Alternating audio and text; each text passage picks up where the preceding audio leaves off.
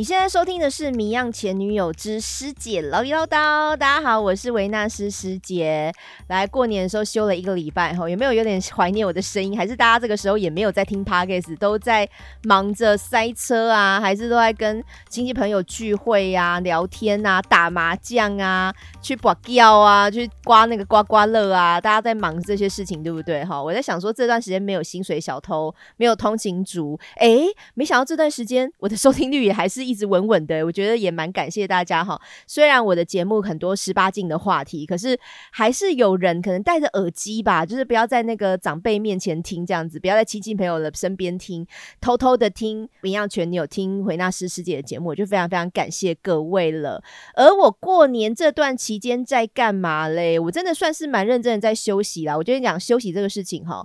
不是只有心放空，我连身体都是整个懒洋洋的，就是我每天。我真的觉得我都躺着诶，就吃饭前哈，因为我其实算命好，我姑姑还蛮会就是做料理或是一些准备一些东西食材等等的，所以大部分时间我都躺着，然后等我姑姑说好了好了来吃饭了，然后我就去吃饭。那吃完饭之后呢，也没事做嘛，电视也没那么好看的嘛，我就在躺着躺着看电视，躺着划手机，躺着打那个神来演麻将 之类的，然后躺躺躺躺到最后，我都觉得哇，我到底。是不是肉都废了？我的肌肉应该都废了吧？会走得动吗？我就开始怀疑我自己到底还有没有行动能力哈。那当然就是有几天有跟朋友约出去，有跟老同学约出去，也是骑着摩托车。你知道南部真的是骑摩托车，而且我之前才把我的旧摩托车运回台南，结果我爸都没骑，就那个摩托车上面蒙了一层厚厚的灰，我真的是超心疼的。陪伴我十一十二年的小兰，你给我弄成那么脏，好，反正就是我这一段时间也是给他稍微清洗一下哈。然后我就骑着它爬爬照。诶，我之前在台南，我都没有摩托车，我都要跟我姑姑借车，或者是去租那个路边的那种 GO GO 楼，那叫什么 GO Share，还是那种什么 We Go 那一种的。那我们家又是靠台南市比较偏的地方哈，要找到这种可以租的车也没有那么容易，就它不是那么市中心的地方。我这几天就是刚好我有旧车在台南嘛，我就有自己的铁马，自己的电动铁马，我就有摩托车，诶，不是电动，自己的吃油的铁马这样子，我就可以爬爬照了。所以我还。是没有多了不起的，就是骑去很多的地方哎，就是了不起，跟我同学吃了两次饭，好不同的同学也听到了蛮多大家家里发生的故事。我觉得过年期间跟一些老同学聚会哈，大家开始会抱怨家里的一些亲戚朋友、兄弟姐妹。公公婆婆、老公、小孩，就是各式各样的家人发生的事情。哇，我听的也是哦，原来有这么多、这么多特别的事哦，就会觉得嗯，开眼界、开眼界。好，然后今年过年我还有去卜了一个卦。那个卦是易经的卦，就是它会要你抽签，然后抽签以后，就是那个易经它会画在纸上，就是很像呃有长有短哈，我不知道怎么形容啊，反正就是它会把你每次抽的签就是画成长线或短线，然后你慢慢好像谱起来，我记得好像是六轮吧，抽六轮的签就会变成一个易经的一个卦象。然后这个卦象来判断，说我大概三到四个月，就是每个卦可能短就三个月，然后长可能到六个月哈。那老师会跟你讲说，这个卦是几个月，呃，几个月的效期，然后呃，它大概代表了什么事情，就是你这几个月要注意什么。那我抽到的那个卦呢，它叫做。天雷无妄，好，如果有懂易经的卦的朋友，也可以跟师姐分享。他的意思就是呢，呃，我要一分耕耘一分收获，就是我没有贵人，我也没有偏财，哈，就在这四个月当中，他是帮我算到六月这样子，从二月到六月，呃，我要一分耕耘一分收获，就我自己脚踏实地的努力，好，自己脚踏实地的工作，那我不会有意外之财，我就是靠自己的计划，我就可以赚到钱。那个老师就说我是蛮会计划的人，所以我只要。跟随着我已经安排好的计划去前进、去行动就可以了。其实这个解说蛮符合我现在的预期，因为有一些听众可能有看到我的 IG 或者看到我的翠，就有分享说师姐过完年之后我就要换工作了。好，之后的工作模式可能就会比较是以自己经营的方式啦，就自己经营自己这样子哈。所以真的就是我有一些计划，我也有些安排。当然就是一步一步，而且我觉得目前的状态也真的是蛮符合我已经安排好的走向。我就是这样子继续努力，然后继续付出行动，继续去实行我关于我对于工作的一些期盼跟一些呃付出，我就会赚到钱。哦，这个就是我今年卜的这个卦，然后我也觉得蛮适合我今年的计划，这样子 哈，是好事啦，是好事啦。我不知道，呃，无望那个什么天雷无望，有的人可能会觉得。不是好事，不是好的卦象。可是我觉得这样听完老师解说，对我来讲是好事，因为真的就是我预期当中的进度这样。好，那今年过年还要发生什么事呢？因为我今年过年还有跟一个老同学吃饭，然后他是律师。我跟你们说，律师这边真的可以听到非常非常多很精彩的故事，然后也跟我今天会讲的主题是有关系的。好，为什么这样说呢？因为我今天本来要录的主题叫做情人节嘛，那情人节的情呢，我是把它改成就是抓到 catch。好，所以我一开始想的那个情人节主题是比较像呃，请大家来分享说有没有主动追求一个男孩或是一个女孩，就是主动追求的经验。因为我本来预期会像听到呃那些年我们一起追的女孩那部电影里面的那个角色哈，柯震东好像就是追一个女生追好多年，然后或是他的同学好多人都在追这个女生，然后怎么追，用什么方法，最后成功还是失败。我本来预期会听到这样的故事，就后来发现那一次的募集呢，是我们。有史以来募集故事最失败的一次，真的是非常非常非常少人投稿，只有一两个吧。然后投稿的人可能也比较不是说很完整的故事，就可能就是呃比较像是自我检讨，说我当初追的方式可能怎么样不对啊。然后或者是说有人他甚至不觉得自己是追。诶，我跟他举例哈，比如说有些人不是有遇到一些新的网友啊，那有些人可能不知道怎么跟你联络的时候，他就会早安、午安、晚安嘛，就是每天照三餐问候嘛。然后我后来就这样看一看，我就发现说，其实做这些联络的举动，哈，对很多人来讲也只是表达好感而已，他不觉得是追哦。所以我在想说，每个人对追的定义其实差距会非常的大。那当然就是你接收到。早安、午安、晚安的这些人，他们又会觉得这个是追，对不对？就是付出行动人，甚至不觉得这是追，但是接收到这个行动的人，就会觉得这是追啊。所以我后来想说，这个逻辑好像大家每个人都不太一样，所以不知道怎么样的行为算是追。呃，跟我后来也有想说，为什么这个主题那么难募集故事？是不是现代人可能对于追求这个东西，感觉上有一点伤自尊，就是我可以表达好感，我可以慢慢暧昧，然后我可以就是自然而然的在一起。可是如果说我去追求另外一个人，真的不管你是男生还是女生哦，好像都觉得这个说法不太好听，或是我对对方的那种需求需要的感觉是比较重的，然后我就是矮人家一截，我才需要去追人家。但我在想说，哇，好像是不是因为有这样子的心态上，你就会觉得我没有追好，我怎么样示好，怎么样示爱，我都没有追哦，不算追哦，所以好像就变成这个故事募集起来是有点难度的。我也想说，所以电影是电影哈，现实生活中是现实生活中，就真的愿意去追求一个人，而且是花很长很长的时间，或是做很多很多的付出的举动的追。好像真的不太发生在这个现实生活中，算是比较少的，也可能跟早期那种男追女，就是早期男追女，好像大家都觉得理所当然。但现在这个世道，其实我觉得男追女这件事情也没有那么一定，也没有说非得就是一定要女生等男生来追，或是男生一定要多主动、多认真、多会告白才能追到女生。我觉得好像完全都不一定嘞，但这也是好事啦，就是大家都有自己想要变成的模样，或是自己想要。就是做出的行为举止嘛，所以就没有一定要依照传统文化或传统社会的包袱，就是男生一定要追女生，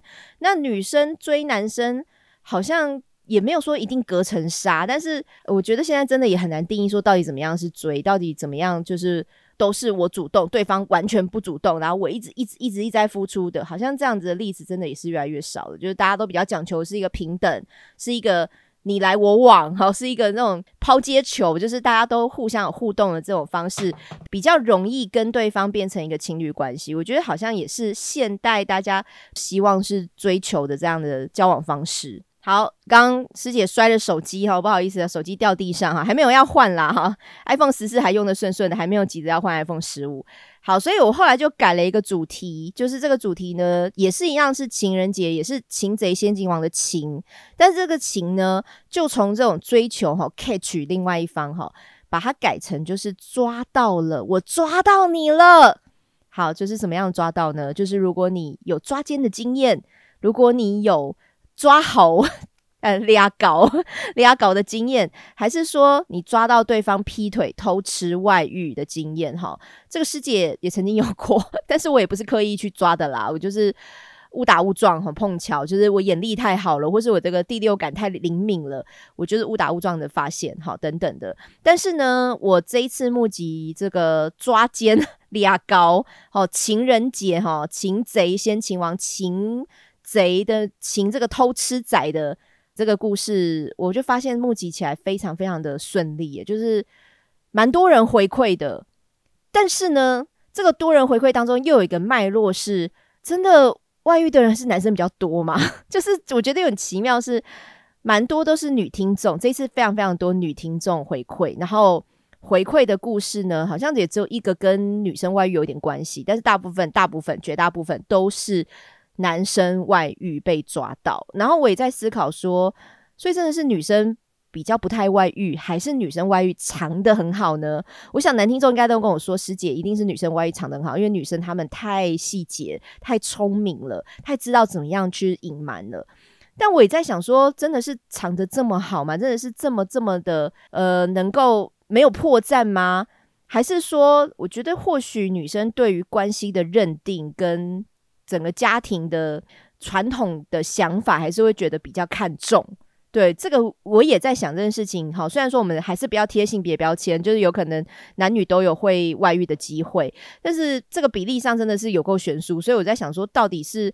女生外遇的故事，男生不太敢提出来讲，会觉得有点失面子，还是女生真的藏得很好，还是真的女生对于？关系的认定是比较严肃的，会比较觉得我们要给承诺的话就给到底。那他会会觉得哦，这个找外援不一定是一定是我的需求，可能就是我没有那个必要哈，我没有必要找外援等等的。我觉得这些以上的原因都有可能是目前看起来男生外遇的故事真的好多。那当然，我前面有说哈，我今年过年的时候跟目前正在当律师的老同学吃饭，所以我也跟他学了一些怎么样。抓奸，你才会成功，好，才会真的是抓到了，抓到了，在法律上面才用得上的一些妙招，一些 paper。好，这个我等一下也会在后面的时候跟大家分享，因为我觉得情侣关系要不要抓哈，或是抓到以后要不要抓的那么仔细，我是觉得还好。老实说，因为情侣关系比较简单一点，就是你可能就选择你要不要分手，那你要不要离开这个人，那甚至你就算没抓到，你只要觉得他怪怪的，你只要觉得他好像那个行为举止哈有点奇妙，然后或者是他感觉没有那么在乎你，其实一点点小的原因，一点点点蛛丝马迹，你就可以提分手了。因为分手这个东西，我觉得不。是双方都要认定可以或不可以，其实只要单方面觉得这感情我没有办法持续下去，就可以直接提分手。但是结婚这个事情不太一样，因为结婚有点像契约制，就是你可能会有一些财产的问题，你可能会有一些小孩的一些监护权的问题，或者是一些抚养费的问题。那这个可能真的就需要一些法律上的认定哈。所以呃，很多人为了离婚，其实是需要用一些这种抓奸的手段去收集证据。那最后就是法庭攻防战啊！我觉得听这些故事的时候，其实听完也觉得，我怎么敢结婚呐？就是好可怕哦，就要花很多尔虞我诈，或是那种真的就是要抓到对方的痛脚，你才可以好好的在离婚上面，在争取这种监护权或财产上面呢，是比较有一些利处的。所以，呃，我的朋友也跟我分享说，真的要抓的话，哈，你真的也要沉得住气，就是在你。感觉到对方有外遇的时候，你不要急着摊牌，不要急着先捉哈，你要先慢慢的去收集证据啊，证据要怎么收集才是在法庭上面有用处的，这个很重要哈，所以大家一定要把这一集听完，拜托拜托。好喽，事不宜迟，我先来介绍第一个俩丢啊哈，情人节的故事哈，到底是怎么样抓到的？这个女听众呢，我给她取一个化名叫做小 P。那小 P 跟我分享的故事是呢，她之前在教软体认识了她的男朋友，那这个男朋友也是她使用交友软体以来第一个约出来见面的男生。那他们当时呢是大概六七月哈，去年六七月的时候认识，可是到九月的时候才见面。为什么呢？因为中间其实有一个多月，他跟这个男生也没有非常积极的联络，所以就空窗了大概一个多月没联络。在联络上之后呢，他就下定决心说：“好啦，不然就来见个面好了，反正也没见过网友，就当做一次经验看看这样子。”就一开始讲好是只有吃饭而已，就吃饭约个聚会也还蛮 OK 的。结果吃完饭之后呢，哎，他们就去了汽车旅馆，哈，这个进度也是算很快呢。小 P 第一次见网友，哎，不过也没关系，我觉得这就是男欢女爱嘛，你情我愿嘛，所以也是还 OK 啦，就至少大家哈就是合意志的，我觉得就没有任何问题。那男生呢，他那时候也跟他讲说，哦，我很多事情都不懂，哎，我也不知道汽车旅馆是怎么样子啊，然后我也不知道。这个哦，要这样要做爱哦，就是男生其实也一开始跟他讲说很多事情他是不知道不懂的。那小 P 自己也是第一次见网友，所以他也相信说哦，男生跟他一样就是经验比较缺乏的类型哈。结果我没想到这个男生哈，他的尺寸跟小 P 很适合，就是小 P 就觉得哎不错哦，不会太小也不会太大，然后第一次性爱的体验他觉得还蛮喜欢的，所以。呃，那个时候就觉得，哎，有称赞对方说，哎，蛮好的，很不错，蛮好用的。我也不知道怎么样聊到这个对话，所以后来呢，小 P 跟这个男生呢又再多见面了几次。我想应该也是每一次都有。打炮吧，看起来就是应该就是已经变成了是一个肉体上的关系哈，也不知道算炮友还是有可炮诶，反正他们就是这样子。那后来小 P 呢就直接问这个男生说：“我们可不可以交往？”就是是小 P 主动去询问对方的。那她男朋友呢，在那时候就也哦一开始没有立刻回答，不过呢，就在有一次也要去小 P 他家的时候呢。就直接确认关系了，所以我在想说，是不是因为要去小 P 家？因为小 P 我不知道他是住外面还是他是跟家人住，去家里好像是一个比较再更进一步的举动哈，就不是在汽车旅馆，不是在外面的宾馆等等的哈。如果要去家里的话，诶，那我们就要确认关系是不是好一点？所以我在想说，他特别讲说是在有一次要来我家的时候，他就确认关系了。所以我在想，会不会有可能是因为要拿到进去你家的门票，所以。对方就确认关系了，这个我觉得不只是功德炮，因为大家应该都听过功德炮，在节目里讲很多次了。我觉得这个有一点点功德恋爱耶，就是好啦好啦好啦，不然就交往看看好了啊，好像没有很喜欢对方诶，可是啊，不然就交往看看好了，因为我可能也需要再打个炮，或是我需要进到女生的家里面去。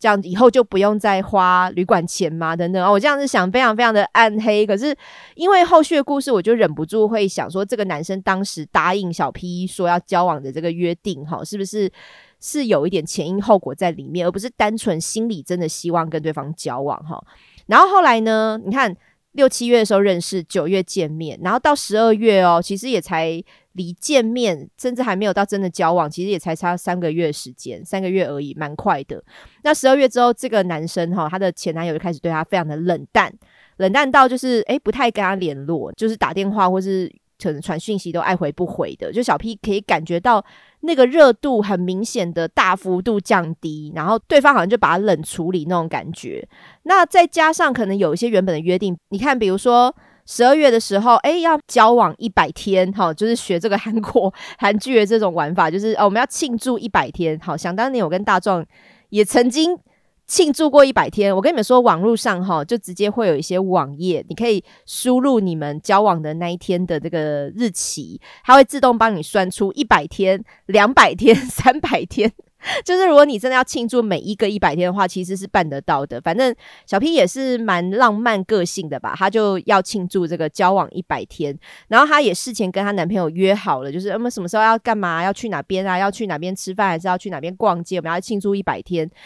结果呢，没想到就是在呃一百天的前一天，她的男朋友突然就说：“哦，不舒服，我要去医院。”可是呢，再隔一天，小 P 就发现，哎，他跑出去跟朋友聚会，他跑出去跟朋友玩，所以他真的有不舒服吗？他真的有到不舒服要去医院的等级吗？所以小 P 就开始有很多的疑惑，想说你是真的不舒服，还是你不想跟我庆祝一百天？我觉得应该就是不想庆祝一百天了，就是他可能要找借口，或是他可能觉得这个庆祝一百天对他来讲是有压力的，他想避开，我觉得都蛮有可能的。甚至过年前啊，应该就是这一次过年了哈。过年前，小 P 本来也约好要跟这个男朋友见面啊，因为他们有一点算远距离，我刚刚忘记补充，他们其实不是在同一个县市生活，所以这个男生跟小 P 要见面的话，他们其实要。特别约哦，还不能说临时约哦。然后她过年前本来要跟这个男朋友要见面，结果她男朋友也是突然就说：“哦，因为我家人过世，然后不能见面。”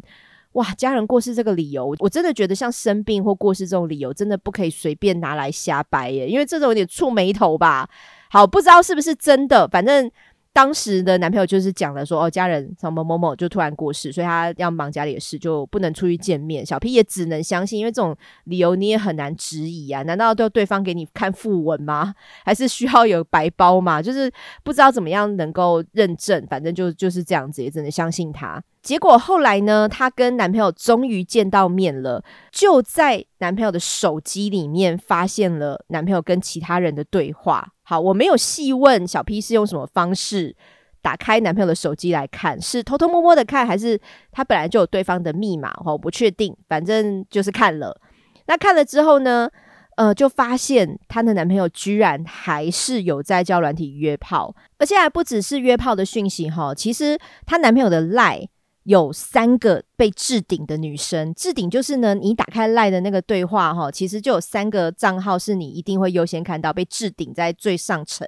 好，这个大家应该可以理解。如果会置顶的话，就是她男朋友对这三个女生的期望值是最高的，而且这三个期望值为什么会最高呢？我觉得小 P 到底是用什么方式看她男朋友手机？因为她真的感觉时间很。多诶，她可以去研究这三个女生对她男朋友的呃关系，或是她的背景是什么，所以她应该是真的花了蛮长的时间去看这个男朋友的对话记录，甚至可以划到很久很久以前的讯息。好，这三个女生呢，第一个是曾经有约过炮，可是后来男朋友好像被封锁了，因为她看男朋友也会主动传讯息给那个女生，可是都没有读没有回，所以看起来应该是约完之后对方可能不甚满意。啊，到底是技术还是人，还是环境，还是情绪，还是气氛不满意，就不知道。好，反正就是不甚满意，就封锁了她男朋友。好，第二个也是有约炮关系，可是她男朋友就在约完之后呢，就问对方说：“好用吗？” 结果这句话一问出来之后，对方也是立刻失联，可能也是被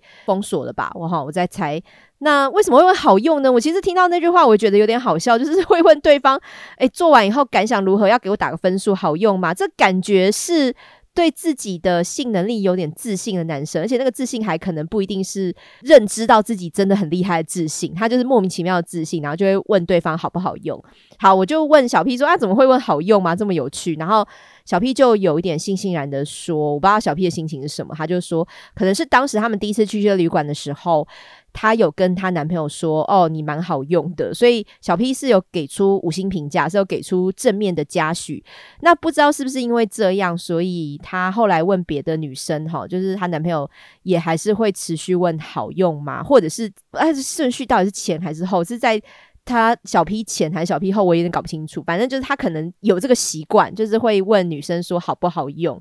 好，我听到这个好不好用？我想，如果今天是我跟一个人约炮，他之后结束来问我好不好用的话，呃，如果真的很好用，就是他真的就是表现可圈可点，技术技巧或者他的尺寸什么都很惊人，都很棒的话，我应该也会不吝惜的，就是给出我的赞美。我应该跟跟他说超好用的，一百分哈，什么九点五分之类的，就是会给他很棒的赞许。但是如果对方是很糟糕，或是我其实并不满意，我并不喜欢的我们这个互动的关系，那对方问我好不好用的话，我应该会整个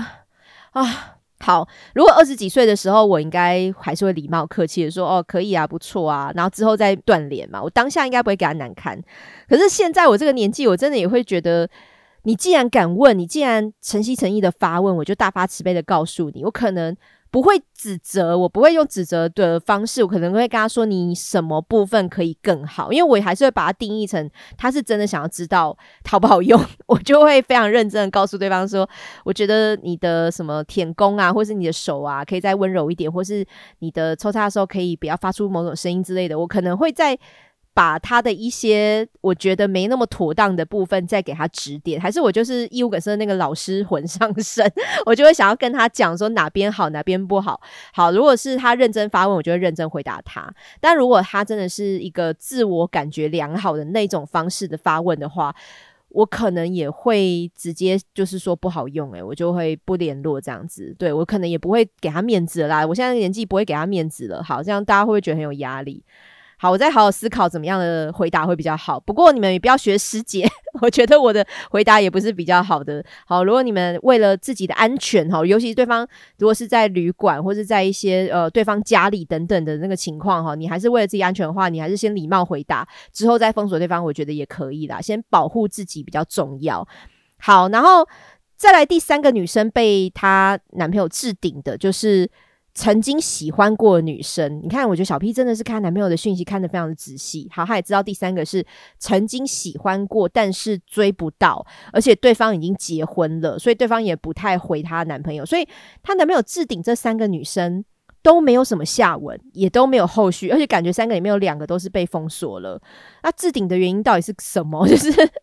是自到忘记把它撤下来，还是期待对方有一天会回答你？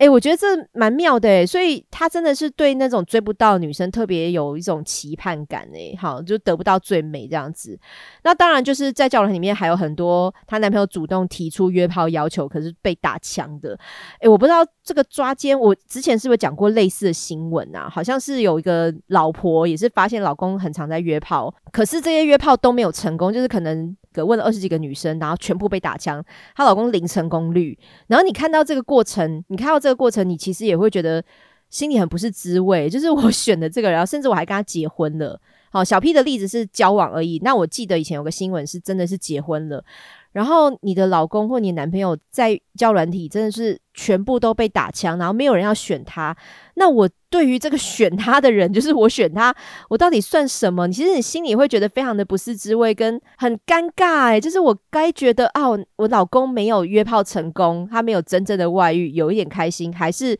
你会觉得我选了一个没有人 要的人？那个心情上真的是超级复杂的。好，反正小 P 男朋友感觉就是有约成功啦，也是。有就是乱七八糟的一些对话，而且呃，小 P 有传了一组截图，对话截图给我看。那那个对话截图的内容呢，是她男朋友哈跟另外一个网络上的女生在联系，然后她男朋友就跟这个网络上的女生说。诶，我有一个朋友哈，他有一个爱情的问题想要问你。那个女生就说啊，什么爱情问题？然后他就说，我有个朋友哈，就是交了一个女朋友，大概交往呃三四个月，然后他们是远距离。那也因为工作啊，就是很多生活是不是同一个圈子的人，所以他没有什么共通话题，就聊天聊不来的意思。然后他想要跟这个女生分手，他联络的那个网络上的女生就跟他说：“你那个朋友也真的很奇怪，他交往之前就知道。”他们交往没有什么共同话题，然后工作不一样，然后这些其实都是交往前就知道的事情呐。啊，你还跟对方交往，自己就要负责啊。然后他就说：“哦，可是我那个朋友哈。”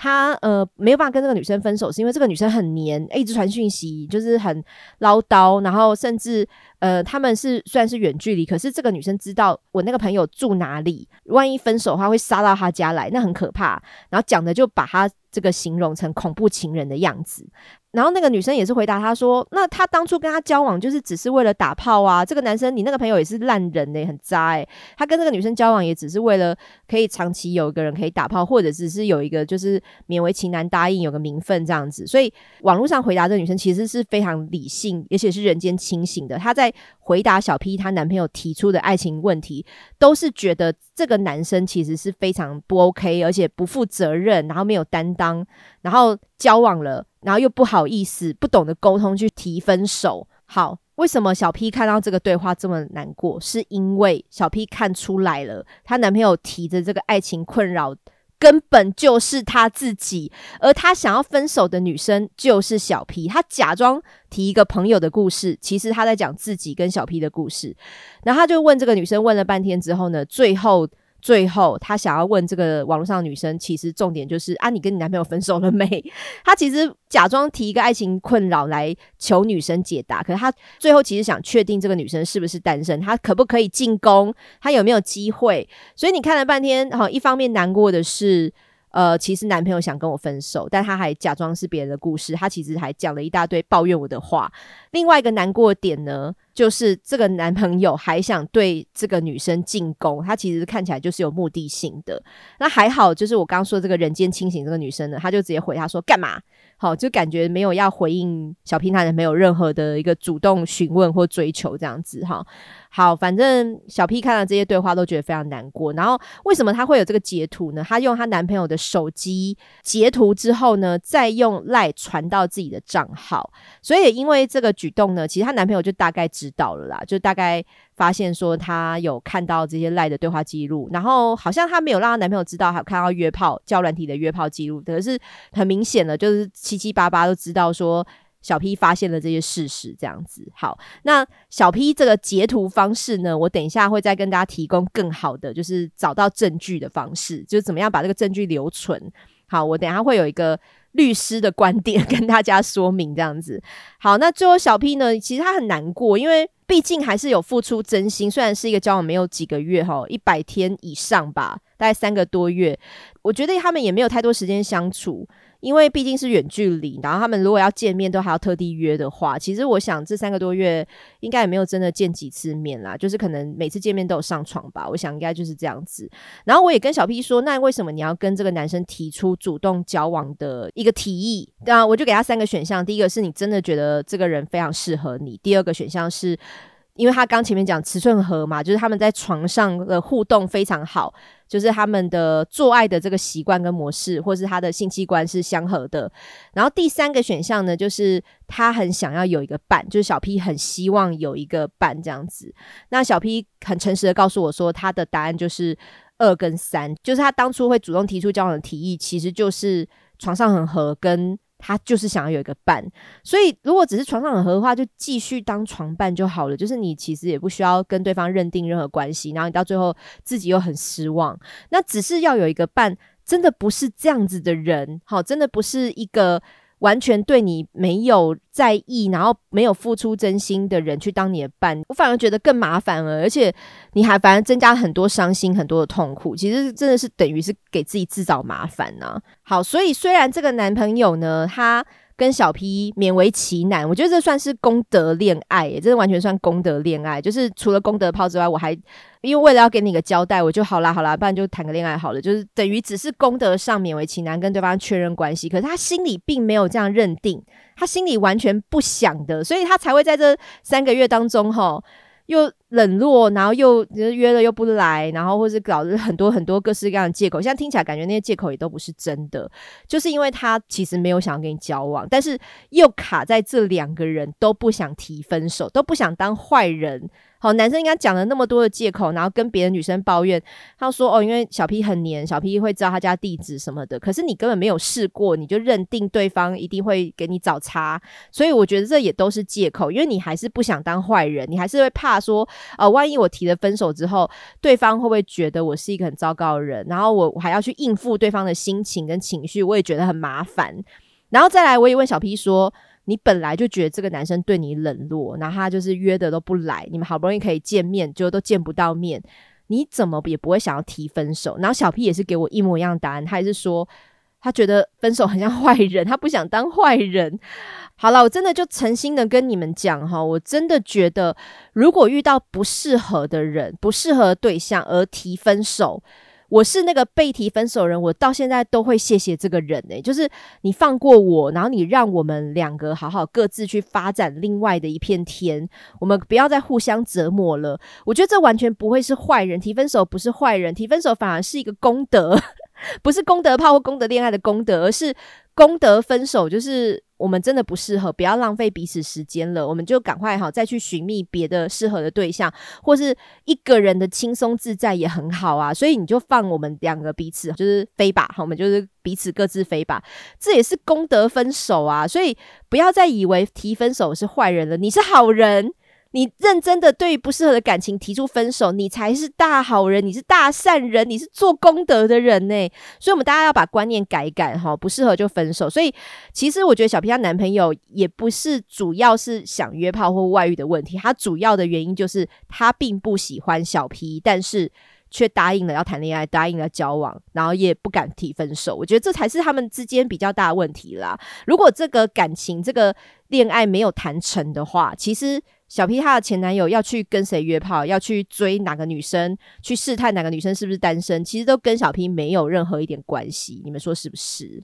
不过我觉得小 P 还蛮幸福的是呢，他有蛮明理的。爸妈，因为我在想，小 P 应该年纪也还蛮轻的啦。他就是经历了这段过程之后，他觉得很难过，他有跟他的父母分享这件事情。那一般的爸妈就会很生气哦，因为我不知道小 P 是有分享到还有去汽车旅馆之类的故事。可是，一般爸妈就会觉得说，你交那什么男朋友啊？你怎么眼光也不好一点呐？或是哦，怎么被骗呐？什么的？可能有些爸妈会责怪自己的小孩。可是，我觉得小 P 爸妈很棒的是呢，他就跟。小 P 说：“哎，你经历这件事之后，你就有学到经验，然后你就可以长大了，你就真的就是哎面临成人的恋爱了。”所以我觉得小 P 的爸妈。很正面呢，也很会劝自己的小孩，也会给自己的小孩蛮多鼓励，而不是只是一开始就用骂的方式，就是你怎么没做好，反而就是觉得哦，你从失败当中跌跌撞撞再站起来，你就会站得更稳。好，我觉得这个小 P 的爸妈给他们一个大拇指，我觉得很赞。好，然后我刚有提到小 P 的收证方式呢，是用她男朋友的手机截图。传赖给自己嘛，然后就把这个对话截图下来，这样子。好，就根据我的律师同学哈告诉我说，最好的收证方式是什么？如果你今天是已婚的状态，然后你现在收集的证据可能是要上法院当呈堂证供的话，来跟大家提醒一下哈。如果你是看到对方的赖有这种呃跟小三的对话记录，然后可能有讲到一些他们有性关系之类的。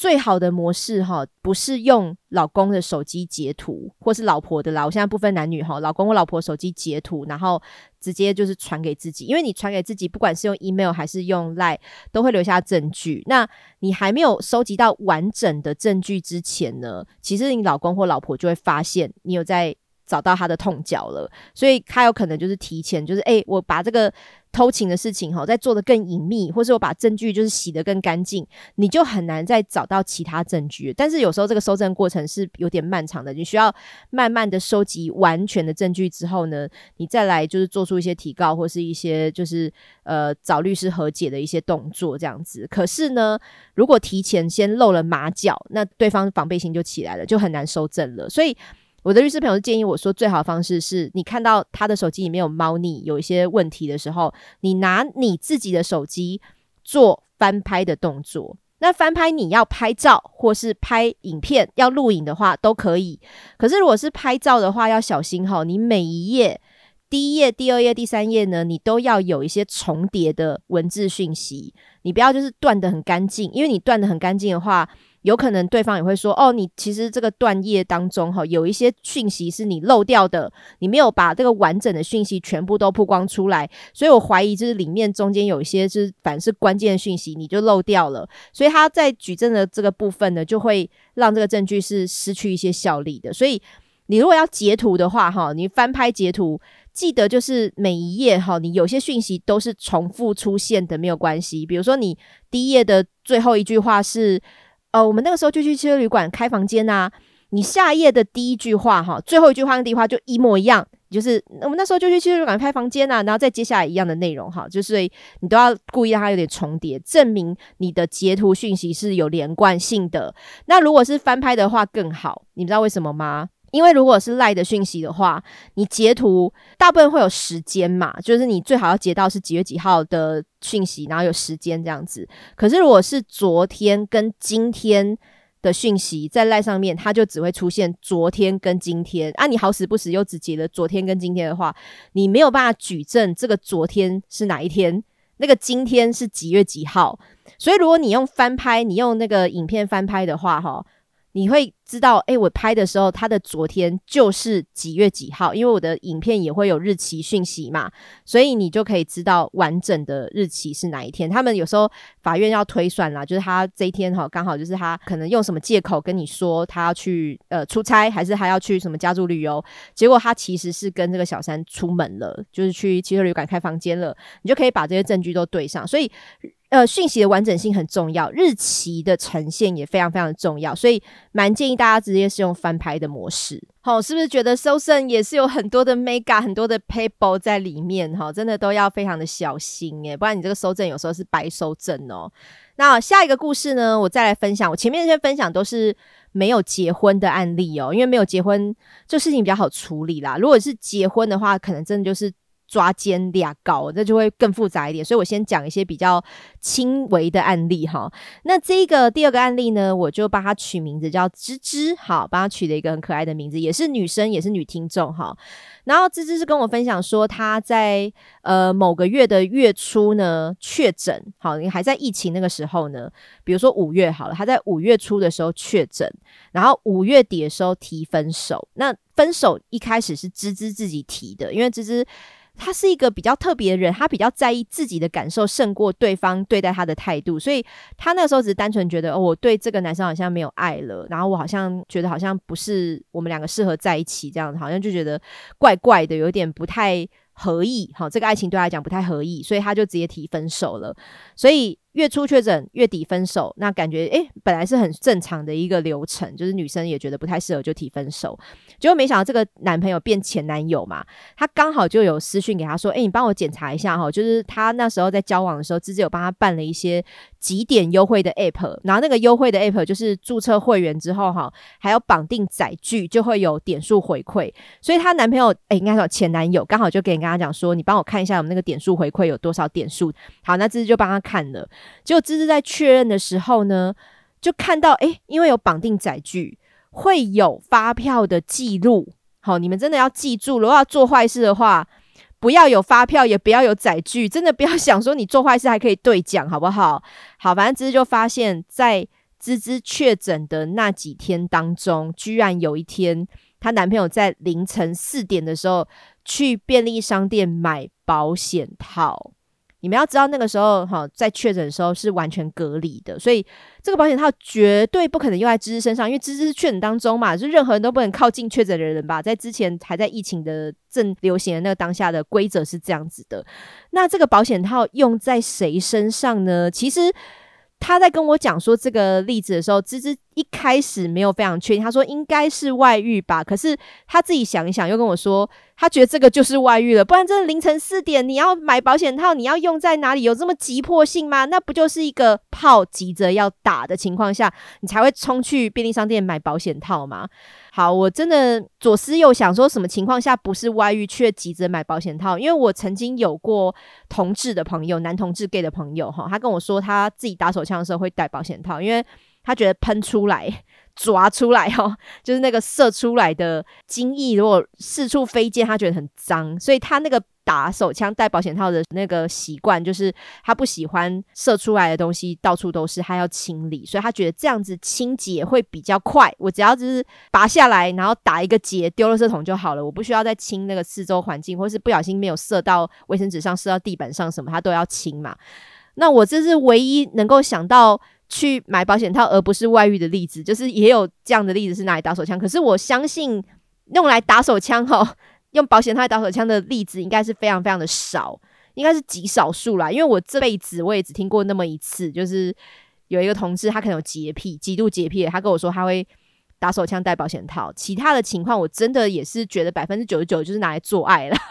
而且还是凌晨四点，也不是说买了以后等芝芝出关，好，我就是我结束确诊之后，我们就干到死，干到就是鸡鸡烂掉等等的，就是那种等待对方出关的炮。我觉得也不太可能，因为凌晨四点，你真的隔天早上、隔天白天再去买都可以。就是急在那个时候买，就是当下有一个必打不可的炮，才会急着那个时候去买嘛。你们说是不是？好，反正芝芝并没有去确认这件事，因为他发现的时候已经跟这个男生分手了，所以他就觉得算了，他不想再去问了。问了以后也好像得到答案，他们也不会复合嘛，所以他真的就觉得算了。好，我觉得这心态也蛮不错的，就是如果会。干扰到你的心情，你还不如就是不要问，不要知道，我觉得也不错。但是如果是我的话，哈，我真的也是会觉得很痒，我真的好想知道哦。可是我想说，芝芝这个分手应该也是分的算很痛快，所以他对这个男生到底做了什么，也没有那么大的好奇心的，也代表他没有想要挽回对方，因为他不在意这个人了。我觉得这也是一个蛮好的表现呐。好，然后芝芝也顺便因为这个事情，他也觉得。我当初分手分对了，因为他就是一个烂人。好，他其实有已经背着我不知道偷吃出轨多少次了。然后芝芝再回想起来一些事情，哈，就包含像芝芝曾经收过 IG 的私讯，就是有个女生直接私讯给芝芝说：“你管好你男朋友吧。”啊，为什么会这样子讲呢？因为呃，这个女生传了她跟她男朋友以前的对话记录，就是有一些私密对话，然后对话当然就有讲一些暧昧的东西，然后甚至她男朋友是有传现实网址给这个女生的。啊，现实网址是什么东西？哈，就是有一些网上会传一些色情图片或色情影片，就是这个网址你只能在多久时间内点进去，那你多久时间之后它就失效。所以如果网络上要抓你到底传了什么东西给这个人。后面是抓不到的。所以我有些网络警察或是有些网站想要就是防堵这样的情况，就是用这个现实网址就可以避免防堵。好，这个之前好像在 FB 有一些偷拍的社团。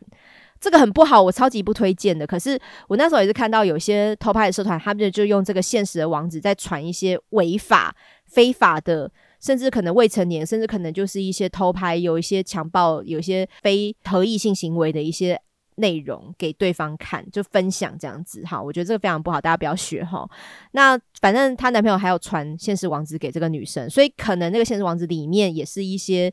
男朋友的自拍啊，或者是有一些不能给别人看到的东西哈。甚至这个女生有反问芝芝的男朋友说：“啊，你传这些东西给我，你女朋友知道吗？”所以这个女生当时知道她男友是。有另一半的身份哦，好，那芝芝她男朋友很有自信的跟她讲说，啊，你不用担心啦，我传完都会把讯息删掉，我女朋友不会发现的。结果呢，你看廖北亚就在身边，所以这个女生就把这些对话记录全部都截图下来，然后传给芝芝说，你管好你男朋友好不好？因为他一直想要约我出去。好，那芝芝其实这个事情，她最后为什么没有追究，我也觉得很奇怪。反正这个事情发生之后，她当时也没有要跟她男朋友分手哦。她跟她男朋友提分手，真的跟这些狗屁叨叨是完全没有关系，单纯就是她自己突然有一天觉得她不爱她男朋友了。我不知道有没有累积啦，但是我那时候听到这个事情，我觉得你当时就应该分手了！你怎么会拖到后面才分呢？然后他也有跟我讨论，就是为什么这个女生会跟他说：“你管好你男朋友。”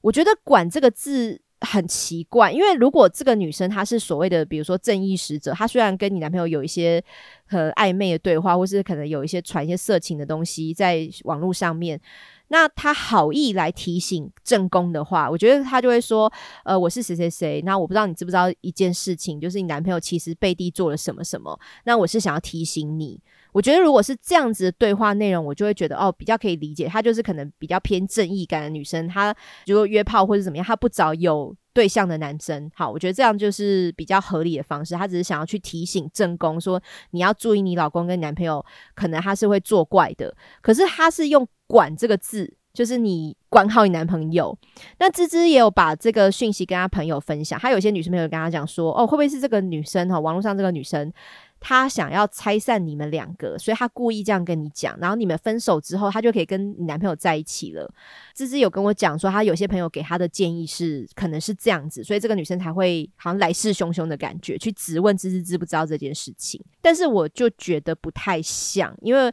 我觉得好，一个是他也是正义魔人，他就觉得，嗯，你的男朋友很糟糕，你一定要知道。可是他讲话那个模式不是同情正宫，反而是指责正宫没有管好。你的男人，我觉得这个也蛮带传统思维的，就是早期哦，真的就是我可能阿公阿妈那一代，我爸妈可能都不一定，这真的是非常非常早期。就是我们小时候看的一些呃爱情电影，香港电影也会有演到像这样的内容，就是呃老婆要把老公管得很紧，而且那个管可能是包含零用钱的控制。就他每个月的收入全部都拿回家，然后我一个礼拜给他多少钱，那个钱就管得很紧，让他没有钱可以作怪。然后再就是管什么，管老公或男朋友，就是你们去外面哈跟朋友聚会的次数或是时长，就是你聚会哈，你只能去一个小时，一个小时之后就要回家哦。好，家里可能就是。几点之后就会关门，就不让你进来，有点像门禁那个概念，就是管哦，女生管男生，在已婚的状况下，好像就会变成是一个非常常态的一个相处模式。好，不管是钱还是时间还是行踪的控制，全部都是在老婆管老公的，有点像社会约定俗成的这种许可范围之内。可是我会觉得这是非常非常老派的做法，诶。好，我真的不知道这一代还有人是这样子在管老公的吗？至少我身边的朋友。已婚的朋友，我没有听说是可以管成这样，就是钱啊、时间啊、人在哪里呀，我全部都要管得。很仔细，可是我觉得还是会有人有这样的想法，只是可能做不到。就是大家可能就觉得这是理所当然的事情，还是会有一部分的人，他可能看他的爸爸妈妈就是这样管来管去，他会觉得这件事情是理所当然的。所以这个网络上的女生，她会责怪芝芝说：“你把你男朋友管好好不好？”就有一点感觉是你男朋友为什么会外遇？因为你没把他管好，你没有做到你的责任，就是管男朋友这个责任，你应该要控制他的对话记录。啊，控制他传讯息给谁啊？控制他有没有钱啊？控制他的社群要怎么使用啊？我就会觉得这个真的这是什么想法？这个真是我我的年纪已经算蛮大了，我就还有人是这样的想法吗？我也是真的觉得开眼界的。好，就是。他反而是虽然是来告诉正宫说你男朋友在作怪，可是又给了正宫一个下马威的感觉，就是你必须要把你的男人管好，让你的男人不要出来为非作歹，害到我，害到我被骚扰这样子的一些内容。那当然，芝芝还有举例说，这一任男朋友其实，在交往当中呢，你对他也是很多很多的不贴心，或是根本不在意他的需求，或者把他晾在一边的一些故事，我就不细讲了。只是我真的结论就是。这个男生在整个交往过程中，其实都非常非常的不 OK。可是芝芝到最后跟他提分手原因，跟这些事情都没有关系，真的单纯就是自己心情啊，好像不爱这个人了，那我们就分手吧。然后到连带日后才抓到，原来他有劈腿，他有可能有外遇，他可能有一些女生还有来上门兴师问罪，反而这些情况都不在芝芝的考量分手的主因当中。我觉得这个也是真的，每个人相处的情况不太一样啊，所以。我也是讲哈，外遇劈腿这个事情，有时候不是真的很影响两个人的不能在一起的关键。我觉得反而是一些欺骗，或是一些不在乎、不重视。好，这些心情可能都超越你到底在外面做了什么、搞了什么、搞清点三的东西，而是你根本没有把我放在眼里。我觉得这个才是真正问题的关键。好，第三个案例呢，也是女听众。你看，真的是女生提供了非常非常多外遇的故事给我。那他们严格上来讲都是受害者啦。但是我们现在要进入已婚区喽，哈，这个就是已婚的例子哈。来，我给他取一个化名叫做小玉。好，小玉呢。她跟这个前夫会在一起的原因，是因为呢，她在大四下的时候就离家出走，坚持跟这个前夫在一起交往。而且她那时候是所有人都反对，就她的家人也反对，她的朋友也都说这个男生不好。可是小玉就很像鬼迷眼那种感觉，鬼遮眼哈，她就坚持一定要跟他在一起。结果他大学毕业哈，隔年就生了一个女儿。你看大四下离家出走，跟这个男生同居嘛，然后隔年就直接生女儿，所以那个进程非常非常快哦。而且进程快到哈，那时候他们交往的时候，前夫还在念研究所，所以前夫研究所还没有毕业，小玉就生了一个小孩了。甚至小玉在坐月子期间呢，前夫还去成功领新训，所以两个人的经济状况都没有非常好的情况下，进程快到就是小孩就蹦出来了。这个真的非常非常多的压力耶，哈，很多爱情可能就毁在这种没有准备好的生育计划当中，然后两个人就开始吵架，因为他说后面的婚姻就是柴米油。盐酱醋茶，好，那后来前夫在当时呢是在政府机关当替代役，就跟这个政府机关的科员，好里面的行政人员就外遇了，而且外遇到小玉到现在都还留着当时的小三哈，在跟她老公的对话记录说，哦，我想要大鸟，我好痒之类的这种对话，他还留在他的手机里面呢。非常非常的伤心，就她那时候看到的时候，也是真的觉得心碎了。那为什么她会抓到？她的老公外遇呢，就是她那时候就发现说，她老公车上有电影票，好有不是跟他一起去看的电影票。那你要说跟男生去看的话，可能也要看是什么电影。如果是一个浪漫爱情电影的话，也很奇怪。所以她先抓到在车上有电影票，然后呢，她老公开始说：“哦，我常常去同事家加班，然后都不回家，然后加班不回家之外。”回来的时候会穿，诶，不是他的内裤，他穿了一个新的内裤，而且那个内裤是女性内衣裤的品牌，因为网络上有一些女性内裤品牌，这个牌子也很大了。他跟我讲说，我就大概知道是什么牌子，然后会兼卖男生的内裤。可是，一般男生买内裤的话，一般都是什么 Kevin 可爱啊，或是像大壮就很喜欢去买那个。迪卡侬的内裤，就是他可能刚好去买一些运动用品啊，一些运动内衣什么的，就顺便买迪卡侬的内裤，就是他会是这样买啦。有些男生可能会买 Nike 啊，或者什么艾迪达之类的吧，就是他们可能都是本来在什么地方消费，就刚好在那个地方买内裤。但是呢，她老公穿回来的新内裤，居然是女性的内衣裤品牌为主的。就他就觉得这个很明显，就是女生刚好要买自己的内衣裤的时候，顺便买一件给他。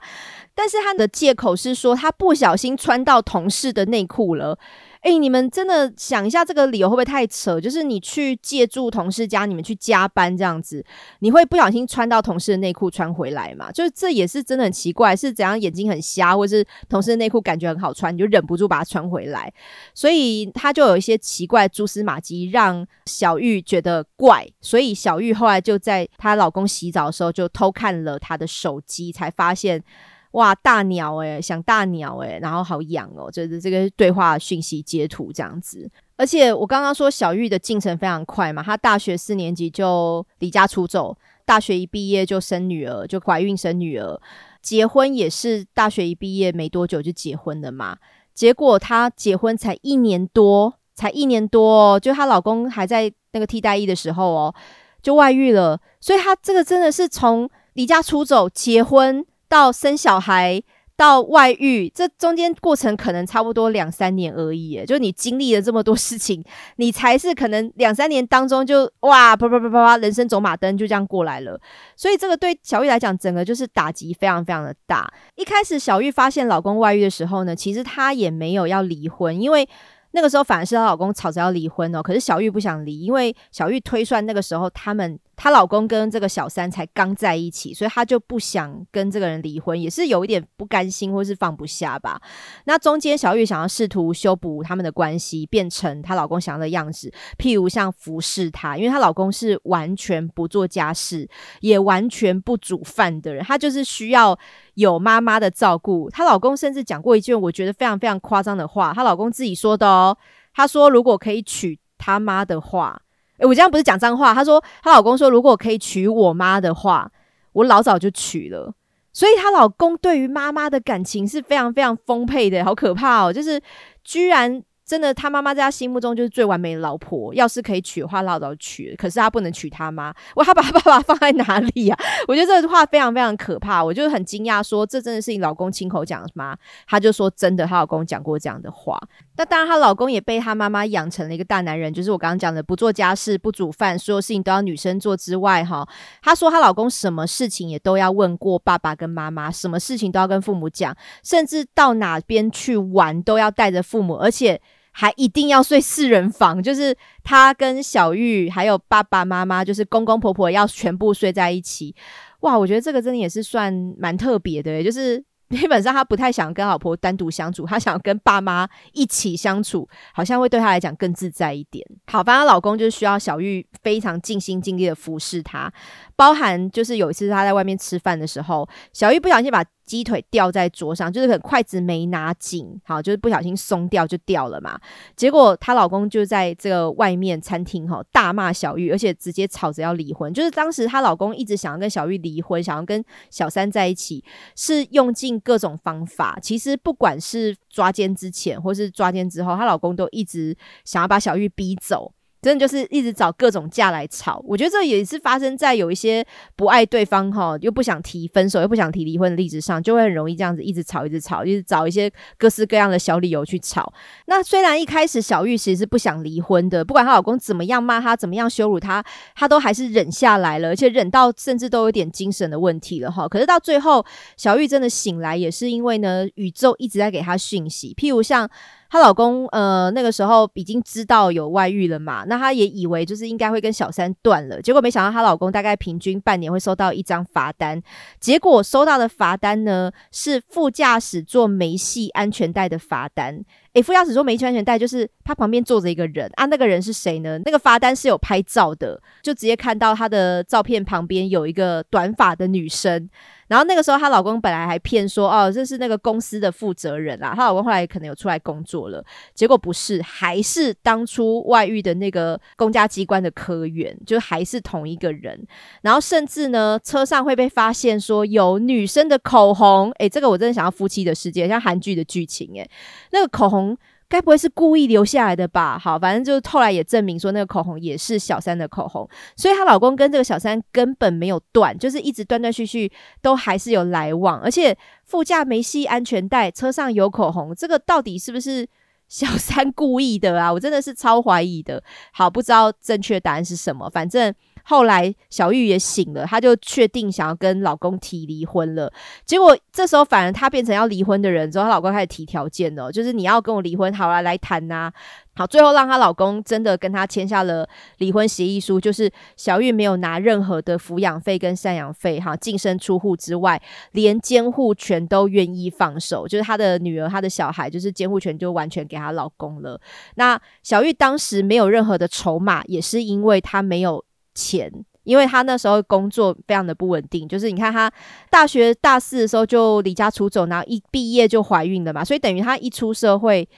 就立刻当妈妈了，所以他之后，嗯，等生完小孩、顾完小孩之后再出来工作，其实在那个工作上都蛮受影响了，就是他的工作经历就中断了一大截，所以她之后工作其实没有非常的顺利，哈。领的薪水可能也没有她老公高啦，所以她那时候是没有太多的钱，没有太多的筹码可以去谈什么监护权或是一些照养的责任等等的，很辛苦，很辛苦。所以现在小玉哈，她离婚到现在也差不多几年时间了，她就是非常认真、非常努力的在赚钱，就是等她女儿大了之后呢，她还是可以给她跟她女儿蛮好的生活。她现在在努力这个方向，因为她那时候刚离婚，小孩没有监护权嘛，也被要求了一段时间。是不能见到他的小孩的，所以那个过程真的很辛苦。如果你嫁错人的话，你之后要赔上的时间、赔上的煎熬、赔上的这种心理的这种苦楚，真的是付出非常非常的多。小玉更对不起的就是当时她离家出走，哈，怎么样劝都劝不回来的爸妈，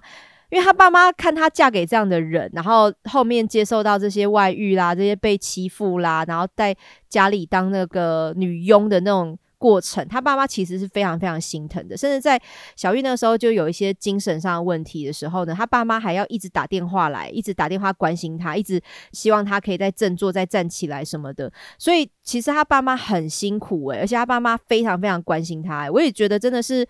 当时年轻的时候，鬼遮眼、鬼迷眼了一个，选了一个不对的对象。可是至少你还有个后盾，真的就是不幸中中的大幸诶。好，那小月前夫离婚之后过得如何呢？还过得还蛮好的，就是小三立刻搬进去他们住的房子，然后接手照顾小玉的女儿。小三已经正式扶正，成为女主人了。所以很奇妙诶，就虽然小玉把她老公形容的蛮多缺点，因为缺点包含像我刚刚讲的妈宝嘛，然后想跟妈妈结婚嘛，然后做。事没有担当，或者是她可能也会有说谎和外遇说谎这个情况，甚至小玉还说她老公的包皮好像太长，所以有包皮垢，然后那个包皮垢也不清，卫生习惯很差，甚至还要小玉去帮他口交等等的，就是呃，这个我觉得有点太可怕了。好，这样子的人，他的小三还是可以无缝接轨，立刻在进入他的家，变成免费女佣去照顾他的前夫，因为他前夫就是一个很需要人家照顾的妈宝。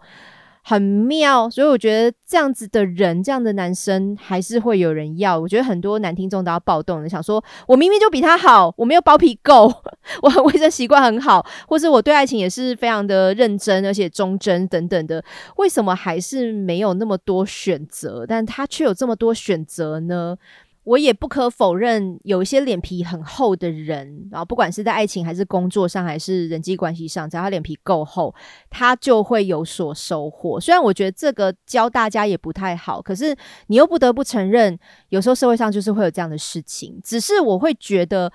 他选到的人，或是跟他配上的锅盖，哦，这个锅配这个盖嘛，也不会是你想要的人的话，那你也不用太羡慕这样子的人。我们还是可以当一个耳聪目明，而且是有选择的人。那别人的锅盖人生、锅配盖人生，你就随他们吧，对不对？自己过得好比较重要啦。但是我最近也是真的认真觉得，要不要谈离婚这件事情，真的有没有钱、有没有经济能力，真的蛮重要的。因为跟大家分享一个我朋友的故事哦，因为我朋友她跟她老公也是常年来都有。非常大的问题，而且她也很明确的跟她老公说：“我已经不爱你了，我甚至也没办法跟你做爱。”就他们也是完全完全灵性行为的无性婚姻。好，我那朋友是女生，我先讲哈，然后我也确实说她是比较偏任性的个性，我就是很老实的讲，我也不会站在朋友这一边啦。她是比较偏任性的，所以她她也直接跟老公说：“我对你没有爱了，所以我没办法跟你做爱。”然后她自己曾经也有过精神上的外遇，还没有到肉体，就是精神上的外遇，所以她真的就是无法跟她老公继续像以前一样的夫妻生活了。那为什么不离婚呢？因为我也曾经提过这个问题，说为什么你不离婚？那我那朋友就直接跟我讲说，因为他没有钱。好，唯一的优点就是他真的还蛮老实的，真的是讲钱很重要哈。因为你看我朋友他不是台北人，然后他如果离婚的话，他在外面租房子，租个一万五的套房好了，这个算还蛮基本吧。然后他有两个小孩。那他也没有后援可以帮忙照顾小孩。如果他要上班的话，他完全没有能力一个人照顾两个小孩。反而是她老公那边婆婆是有在帮忙照顾小孩的，有后援，所以她可以接受把抚养权全部给她老公，给她万一离婚的话就是前夫了。但是呢，他就必须要付抚养费。你不可能就是抚养权全部都给出去以后，你两手空空什么都不管，这也完全不合理啊！如果对方是有付抚养义务的话，你就要付钱呐。所以如果又要给抚养费的话，那一笔就。大了，那一个小孩呢？如果不是和解的离婚的话，哈，是那种法院判的要判抚养费的话。平均一个小孩大概是生活所需是大概两万块，然后以人头算，所以两个小孩就是四万块。那当然也是看你所在地区啦，就是你是中部还是南部，那个价钱可能有差。那他在北部的话，就大概先抓个两万块，好，两个小孩四万块，他租房子也要租个一万五，这样加起来就五万五了嘛。可是我朋友他的收入大概就是四万左右而已，就是一般行政的工作，就不是那种主管啊或是业务赚很多钱的那些行业，所以。他完全没有钱可以有资格提离婚，因为他连自己生活所需的钱都没有，都不够诶，他何况要负担小孩的抚养费，甚至是自己在外面租房子、食衣住行的钱都没有办法，所以他真的不敢提离婚。那我是觉得蛮可悲，是那怎么办呢？这个婚姻就这样放着吗？又无性，然后两个之间也没有沟通，然后也没有爱了，就是这样放给他烂嘛？这样小孩也会感觉出来吧？然后我那朋友讲了一个我觉得真的是蛮残忍的话，他就说我在等我老公外遇啊，好残忍哦！我必须说，我这个话我真的也是完全不认同。诶，就是啊，你在等老公犯错，然后你就可以可能用其他的和解的途径，或是法律的途径，在。钱的上面就可以有条件可以谈的，就可以存丢了。那因为你知道你没有底气提离婚，是因为钱的问题嘛，所以就只要比谁先犯错，谁先被抓到这样子。我觉得也是一个非常消极的处理方式。可是你要讲他，你要念他，好像也没办法，因为婚就是结了。那没有钱离婚这个事实也是真的放在眼前呢。那没有钱离婚怎么办呢？就是离开这个城市，另外找工作，回南部回老家住，不要付房租。这也是另外一个解决方式，就看你有没有办法可以做出这个决定，就看你有没有勇气可以做出这个决定。所以我现在真的觉得哈，不管是男生还是女生，钱真的好重要哦。到我这个年纪，你没有钱哈，不要想结婚，不要想生小孩，你连离婚你都没有资格谈诶，好可怕哦。好的，Hold you the on day，最后一个故事呢，就是我今天压在最后讲，因为它真的很精彩。必须得听好，如果你觉得今天前面的故事已经很精彩的话，这个故事真的是让你就是下巴掉下来好了。好，这个是一个也是女听众，你看所有都是女听众投稿，我真的不懂到底男听众们你们没有抓奸经验吗？还是你们真的？抓不到呢，道行还不够深。那这个女听众呢，她不是自己抓自己的伴侣的肩哈，她是抓她妹妹的老公的肩哈。她就是帮妹妹俩高，而且抓的那个小三是谁呢？居然还是她妹妹的闺蜜，又是一个闺蜜的故事哈。好，我就不帮这个听众取化名了哈，因为主要是她妹妹跟妹婿的故事。那她妹妹跟妹婿呢，有一对。夫妇好朋友，那这对夫妇好朋友呢？因为刚好你看结婚时间差不多，然后呢，男生跟男生是瓦田爱兄弟，然后女生跟女生是超级超级闺蜜，所以他们是那种过年过节都一起过，然后小孩的年纪也差不多，可以互相帮彼此照顾，就可以丢到对方的家哈过夜的那一种。然后他们四个都在同一个公司上班，所以很多很多共同话题，也工作也可以聊，生活也可以聊，小孩经、父母经、爸爸妈妈经都可以聊，互相的家人。就是非常的熟悉，所以是非常非常紧密的两对夫妻好朋友。那这个闺蜜呢，她在事发前一年的时候，哈，就差不多小孩是在一岁多的时候，曾经跟她的客户外遇过。那这个妹婿呢，跟闺蜜的老公还一起。抓奸到外县市，所以当时呢，那个妹婿哦，因为也经历过帮他的瓦提兄弟抓奸的过程嘛，还有骂这个闺蜜说真的很不知检点呢。然后也因为这样子哈，另外就是妹妹妹婿跟闺蜜老公单个人同时也有冷淡对待闺蜜一阵子，因为她曾经外遇过嘛。而且你看哦，她老公还有当过正义使者我，先记住这件事情。妹婿还有当过正义使者，那结果后来闺蜜的老公呢，为了小孩就原谅了老婆，而且跟她重修旧好，所以后来妹妹跟妹婿呢，也开始渐渐跟那一对夫妻恢复了友好关系。还有一个前言，先讲到这边哈。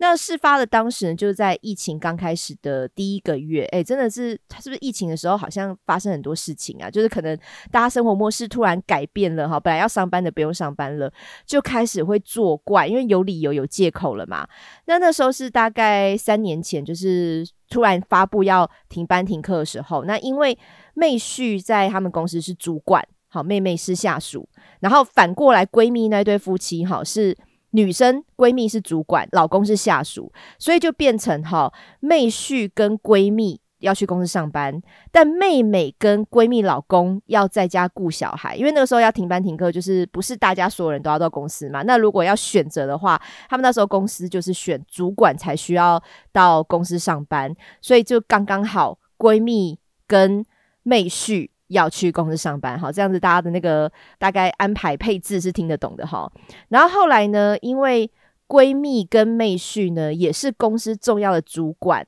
要进公司规划线上作业，还有推行线上卖保单课程。因为我想说，那时候疫情的时候，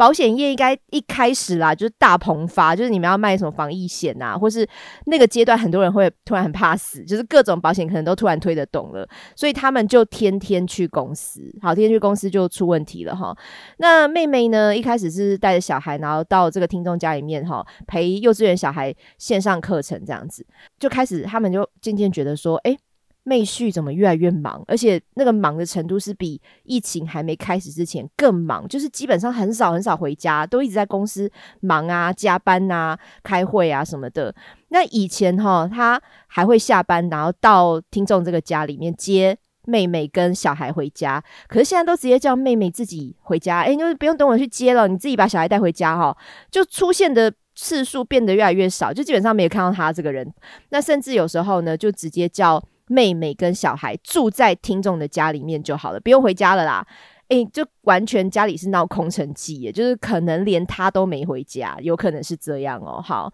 然后后来呢，就这样过了好几个月。那中间甚至遇到小孩的生日，居然说他工作忙到没有空来切小孩的蛋糕，叫他们自己拍拍照给他看就好了。后来真的就是发生很多类似这样的事情，我就觉得其实这个时候你就可以明显感觉到，这个人的心已经不在他的家庭了，根本不一定是外遇的问题。我就先讲不一定外遇的问题哦，就他的生活重心已经不是老婆小孩，已经就是其他的事情，maybe 是工作。maybe 是其他的兴趣都有可能，反正不管发生什么事情，他的心就已经不在家庭了。后来呢，姐姐就我们的听众蛮敏感的，她还有闻到，诶，有时候她还会偶尔来家里接老婆小孩嘛，就闻到妹婿的身上居然有一股浓郁的香水味，然后他们就问他说：“诶，你去哪里？就是身上有香水啊？是沾到吗？还是你换了一个新的香水？”然后妹婿就很骄傲的说：“哦，这个是我最近买的，这个是渣男香。”好好，反正他们就感觉到妹婿变得爱漂亮，或是会重视身上的香味。其实这个也是很多网络的一些新闻讨论都会说，男人有以下的一些变化，你就要注意他为什么开始有变化，是不是他开始要招蜂引蝶，他开始要吸引一些外面的人了，所以他开始要喷香水啊，或是他可能要修眉毛啊，可能要剪头发，啊，就会有一些怪招出现。好，然后后来他们就开始觉得怪怪的。那我这个听众就也劝妹妹说：“你要好好注意老公喽。”那妹妹就是也没有太大的反应，因为感觉就是老公也是很辛苦在工作啊。那有可能就是大家误会啦，就也是会帮老公讲话这样子。妹妹其实自己也有跟老公反映过，就是诶，为什么你现在态度变这样啊？妹婿都是直接反驳说。哦，我自己在打拼工作啊，然后疫情影响很大啊，现在就是最冲锋的时间了，就是一定都要加班，一定就要开始跟很多公司的事情，所以他这样回答，妹妹也没辙，妹妹就只能就是好像说，哦，我好像再继续跟你吵的话，我就无理取闹，我就是不懂体会老公的辛劳这样子，所以后来他们这件事情不了了之，一直到。闺蜜的老公打电话来给我这个听众了。好，先说，因为我刚刚前面有讲，两家人的关系非常非常接近，接近到连彼此的其他家人都认识，所以闺蜜的老公也直接认识呃我们这个听众，因为他就是诶很很长，可能有些家族聚会都会参加这样子。然后闺蜜的老公哈就直接打来给姐姐，就是我们的听众说，你一定要关心你妹妹，因为呃我开始怀疑我自己的老婆，好就是闺蜜跟妹婿。跟听众的妹婿已经搞上了，所以就通知听众说，请你告诉你妹妹要关心他们两个人在公司的情况了。那我们的听众也赶快去跟他妹妹讲啊，说妹妹，哎，有听到这件事情哦。我觉得闺蜜的老公为什么会第一个选择打给听众，就是打给姐姐，是可能觉得姐姐是比较理性，然后也比较护妹妹。可能也比较有行动力，我在想啦，所以他就是借着打给姐姐来让姐姐提醒妹妹，好像感觉比较有用。我在想，到闺蜜的老公可能也知道妹妹比较软弱一点，就个性上啦，就比较。听老公的话，所以她或许不敢怎么样。那打给姐姐、打给听众的话，好像比较有用。我猜是这样子的一个选择性的逻辑哈。然后后来，呃，听众就跟妹妹说，那妹妹也一开始有去询问她老公，就是妹婿以及闺蜜，那他们就反驳说，啊，不是啦，是。闺蜜的老公以前曾经抓过奸，所以他的疑心病很重，然后有被害妄想症，然后甚至还叫那个听众跟他妹妹说：“你们不要再接他电话，是他有问题。”好，就把错推到闺蜜老公身上。所以后来妹妹都不接也不听，所以闺蜜老公才打给听众，就打给姐姐这样子。那也说了非常多可以证明有暧昧的事情，那比如说有讯息内容啦。甚至还有承认说，闺蜜老公跟妹婿以前还是瓦提亚兄弟的时候呢，其实妹婿就已经偷吃了很多同公司的下属以及同事了。所以妹婿偷吃闺蜜，甚至不是闺蜜以外的女人，就已经发生过很多次，不是第一次喽。所以你们再回想一下哈，妹婿曾经在闺蜜外遇事件的时候痛骂过这个女人不知检点，可是其实妹婿。也在做一样的事情，他也在跟公司的女同事或下属外遇，甚至他现在还跟当时当时他骂不知检点的闺蜜也在外遇，所以你会觉得哇，这些人真的脸皮很厚，很敢讲呢。啊，讲是讲，做是做呢，讲是一回事，做是一回事，诶，所以真的蛮夸张的。好，后来呃，听众听的时候，五雷轰顶，他就一直觉得一定要跟妹妹讲，一定要。逼妹妹面对，可是妹妹的态度看起来又是不想戳破、不想面对，所以后来呢，过了一两周之后呢，闺蜜老公又打给了听众说：“姐，请你要跟你妹妹说，我这个礼拜要抓了，要抓什么？就是抓奸，就是俩高啦。看你的妹妹要不要跟我联手，不然我抓了以后，她还是要被迫面对啊。因为我抓的是谁？那个奸夫就是妹婿啊，所以她最后还是得面对。后来呢，才知道说，原来闺蜜已经跟她老公吵闹闹翻了。”在外面也得准备要租一个房子了，所以如果闺蜜租了房子之后，哈，你要抓奸就不容易，因为你就不能侵入别人的住宅嘛，不能直接亲门踏户嘛，所以她就说趁闺蜜的房子还没租下来之前，赶快去抓，这也是最后一个机会了。租下来之后你就抓不了了。好，这个听起来也非常合理，所以后来呢，他们就去路边抓奸，你知道为什么吗？因为那个时候是疫情。汽车旅馆都是实名制的，所以闺蜜跟妹婿他们是不可以直接去车旅馆，因为怕被留下证据，那个就你知道侵害配偶权啊，还是怎么样，就是会很麻烦。所以他们是直接都在路边停在路上车震，就直接这样摇摇摇之类的，就是搞很久这样哈。所以闺蜜老公已经跟过很多次，只是之前跟可能都没有留下证据，然后这一次确定就是要去跟，还要拍了。那后来，听众跟她老公商量之后呢，就决定要逼她妹妹面对。当天晚上就让闺蜜老公传了定位给她，然后他们就准备去捉奸了。我跟你说，他那个配置也是很完整哈，就是听众老公载着听众以及妹妹哈，这样一台车，然后另外一台车呢，就是闺蜜老公的朋友开车，然后载着闺蜜老公，然后车上的人除了开车的以外，哈，全部都配有拍照摄影的一些器材，好，就是这样子的配置，就是大家如果要赶快下车的话，哈，就可以立刻拍起来这样子。他们就等到妹婿载着闺蜜的车停在路边，停了一段时间，哈，差不多开始有点动静的时候呢，这两台车就刚刚好，哈，开去妹婿的车的前面跟后面。给他各停一台，夹住他们的车，然后让他们没有办法立刻溜走，哈，动弹不得。那车上的人呢，立刻全部下车，拿手机开录影，然后把他们的车门打开，逼他们狗男女立刻下车。然后车上是有一个肯德基的纸袋，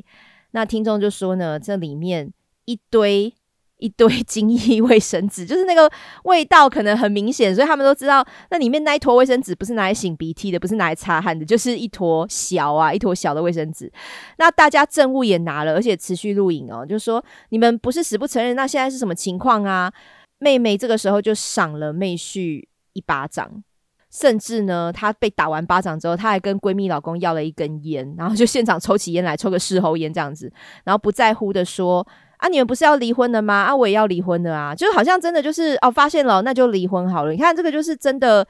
他觉得这个婚姻可有可无啦，这个家庭或是这个夫妻之间的感情哈，常常真的是没有那么重要，就随时可以放弃，已经到这个状态了。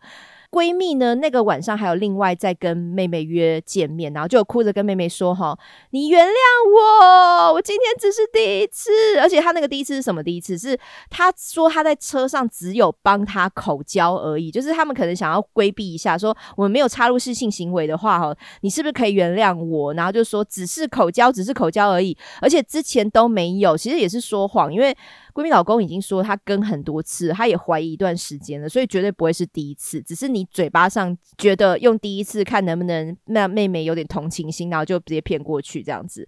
好，然后闺蜜也是说我只是一次冲动而已，会跟他说清楚的。结果后来还是没有啊，因为这个事情哈闹了一年多才落幕。最后最后妹婿呢就给妹妹过户了房子，好房子给她一栋，然后现金五十万，还有每个月给。五到九万的小孩的学费需求，因为他有两个小孩嘛，那就是小孩的抚养权、哈监护权全部都给妹妹这样子。因为妹婿本来就对小孩没有太多的照顾，就本来就是甚至你看我前面也讲了嘛，连小孩的生日会他都不来切蛋糕了，所以他可能对小孩本来就是觉得哦，比较像是老婆女生的责任这样子。甚至她还帮闺蜜顾闺蜜的小孩哦，所以好像别人小孩比自己小孩重要。所以闺蜜那对夫妻很快就离婚了，因为已经是第二次外遇了。闺蜜老公也完全不想挽回了，而且闺蜜后来其实还是对妹妹态度不是很好，因为后来妹婿跟妹妹在谈离婚的时候啊，闺蜜甚至还有打来呛说：“诶，现在她的钱已经是我的了，就是。”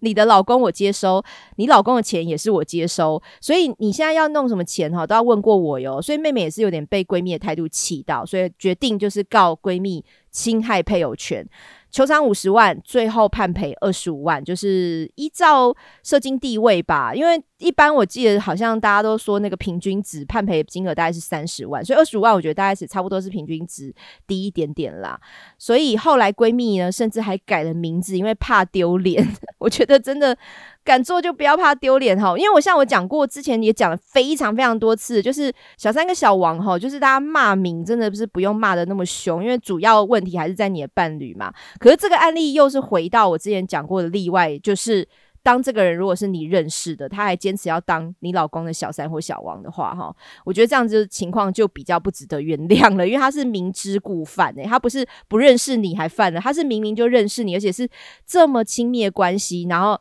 还是两个就搞在一起了，所以呢，闺蜜跟呃，我必须说前妹婿，好，前妹婿不是现任妹婿了，已经离都离婚了。他们到目前为止还是在一起，还是在一起，真的也是跟前面的故事一样，诶，就是啊，我跟你讲，毕竟哈，对公婆来说，这个还是他们的宝贝儿子，所以你们也不用期望公婆会多谴责他的小孩外遇这件事情。所以妹婿甚至还有让。闺蜜直接就搬进去住啦，所以你看还是又变成一个新的一家人，哈，完全就是扶正的，完全扶正的。那他们也目前还在一起交往。可是我其实也看过这样的例子，就是一对男女哈，不想讲那个字哈，不要用侮辱性的字眼哈。你刚刚有那个字的是听众写的，我是照念出来了。但是其实就是一对做错事的男女，做错事的男女，然后他们就是不管自己的原配，不管自己的正宫怎么想，然后坚持要在一起哈，就是两边都外遇的情况下，当初也是闹得轰轰烈烈的。可是到最后，这两个人哈真的不敢分开呢，因为我就想说，那个不敢分开，好像是真的你。就觉得对方是真爱，好像就是我费尽千辛万苦才跟我的真爱在一起，那当然不能分开啊。还是说当初闹得太难看，就是闹得太撕破脸了，所以两个那么坚持在一起的话，万一之后分开的话，会不会给人家看笑话？所以我不知道是哪一种心情。可是我也身边有看过这样的例子，是真的各自哈已经是奋不顾身的外遇。而在一起的，还真的就是一直坚持下来，我觉得也是有这样的故事。好，然后我也想说，这个妹婿哈，前妹婿啦。他其实也有一个心态，是我已经都拿钱回家，因为妹婿据这个听众说法，他赚的蛮多钱的，而且当初离婚给的那个配哈，其实老实说也算好啦，就是比起那种真的完全不给钱的，好歹也算妹妹有拿到蛮大的财产，就是有一栋房子，然后有现金这样子哈，然后还有抚养费之类的，所以比起来可能。金钱上的援助确实是有，可是也养成妹婿的心态是，我都已经拿钱回家了，我对家里尽到责任已经尽完了，就是我这些你看收入我都给你们用啊，就家里不缺钱啊。那我就没有什么好不好意思的，我就是把责任尽完了嘛。那我其他在外面要玩的、要搞清点三的，已经超越我在家里给的责任以外的东西了，所以没有关系，我就放心的去飞，放心的去玩了。我觉得有一部分的男生，有一部分啊，我必须说，男生女生都有可能，就是他。觉得我已经拿钱回家了，其他事情你就别管我了吧。他会觉得这个是要完全分开来看的。但是我觉得还是一句老话啦，我觉得有时候外遇、劈腿真的最伤的还是欺骗这件事情。如果你真的真的觉得我拿钱回家我是老大，我要做什么事情你都要顺着我的话，你何不讲出来呢？你何不跟你的伴侣商量说？好，我们就算婚姻关系留着，但是呢，我想要这样这样这样过我的生活，你要不要接受？你们就是，如果你真的觉得这件事情很坦荡荡，因为我已经能拿钱回家了，其他的决定我们可以拿出来讨论嘛。我坦荡荡到，我就跟我的另一半讨论，我们能不能过这样的夫妻生活？我觉得这样也不是不行啊。而且如果是这样的话，也没有人会怪你，因为我们已经讲开了，我们已经互相取得彼此的认同跟认可了。好，那我觉得还是有这一部分喜欢偷吃、喜欢外遇的人哈。他其实心里也知道这件事情是会被谴责的，但是呢，他表面上理直气壮，但是心里还是觉得啊，要偷偷做，因为免得他的社会形象和 他的这种家里美好的这种好爸爸形象、好老公形象会破灭，所以他还是要养一个人设在外面。我就觉得这样就很讨厌的，你真的没有办法坦荡荡的面对你自己吗？最后我要补充一个哈，就是也是来自我的律师同学告诉我的一个 paper。当你收集你的伴侣偷吃外遇的证据的时候，请你一定要多方面去收集。好，可能不是只有录影哦，不是只有声音、影像的录音而已哦，还要有一些照片，还有讯息对话哈，各方面都要去收集，而不要抓到一个证据以后，我就急着要上法庭告他，然后急着把这个事情曝光。因为呢，他也曾经有遇过一个案例是呢，老婆抓到。行车记录器是老公跟小三有在车上车震，好，但是行车记录器你们要知道哈，它就会朝着车外录嘛，因为要录那个车头前面发生的事情，所以车子里面只能收到声音，只能录到声音。那老婆就是检查那个行车记录器的时候，发现，哎，有那个女同事哈在车上面吟叫，吟叫的声音，就是感觉他们在车上已经坐起来，已经搞起来了，然后那个女生在啊啊啊啊啊啊在叫这样子，他就想说，嗯。抓到了，俩丢啊！我要把这个证据哈，直接拿出去给律师，然后要去提告这样。结果这个事情上了法院之后呢，居然告不成。你们知道为什么吗？因为在做爱的时候哈，那个男生通常比较不太会叫，然后甚至连闷哼声都没有，就是女生在叫而已嘛。所以这个声音整个录音档只有女生在叫床的声音，在应该是说叫车，诶，叫车也怪怪，反正就在车震啊，要叫怎么讲？叫春的声音，叫春的声音。好，然后。后来呢，老公跟小三套好供词啊，怎么说？就是呃，老公说小三是直接哈在上车的时候哈，直接在车上自慰，而且突然突如其来自慰哦，然后他吓到，他想说这个女的怎么上车来开始自慰啊？然后就摸自己，然后所以才发出这样的声音，才发出那个叫春声。然后小三也要同步承认说，对对对，我就是上车之后我就情不自禁，我就开始自己一个人自顾自的开始自慰起来。那这个老公哈，他是没有跟我有互动的，他只是被我吓到而已。他们居然可以做出这么。厚颜无耻的证词，然后就说只是这个女生单方面的自慰，老公没有参与，